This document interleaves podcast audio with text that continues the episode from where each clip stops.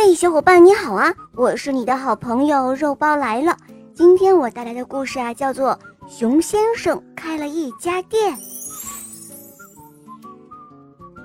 熊先生开了一家灯具店，店里有各式各样新奇的灯具。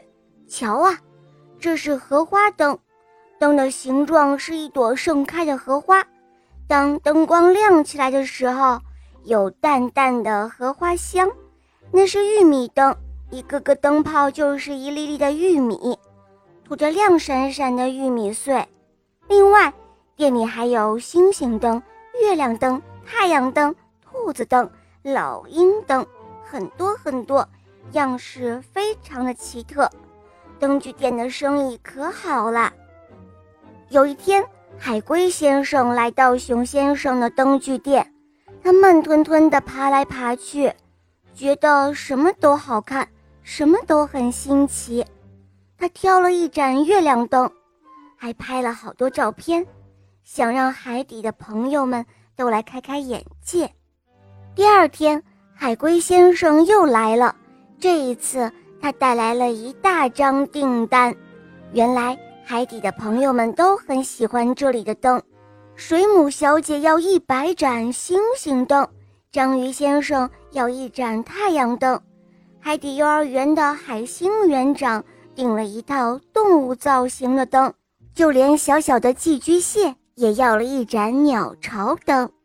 这一下可把熊先生忙坏了，他日日夜夜赶制灯具，终于按时把灯送到了海底客户手里。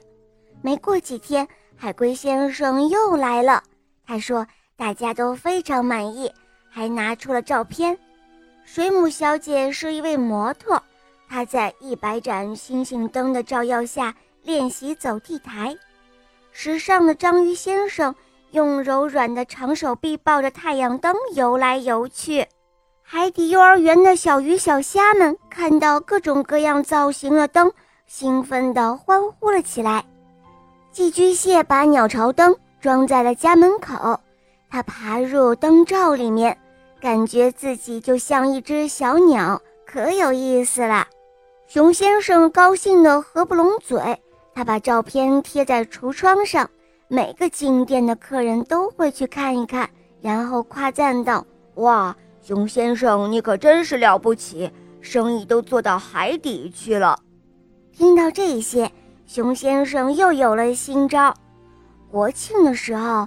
熊先生的灯具店推出了新产品，夜幕降临，水母灯飘飘悠悠的，海星灯一闪一闪的，螃蟹灯的大钳子会发光，小鱼儿灯忽明忽暗，就像在水里游来游去。它们有个好听的名字，那就是海底世界。好了，宝贝们，这个故事就讲完了。如果你有想听的故事，可以在微信公众号搜索“肉包来了”，在那里找到我，告诉我哟。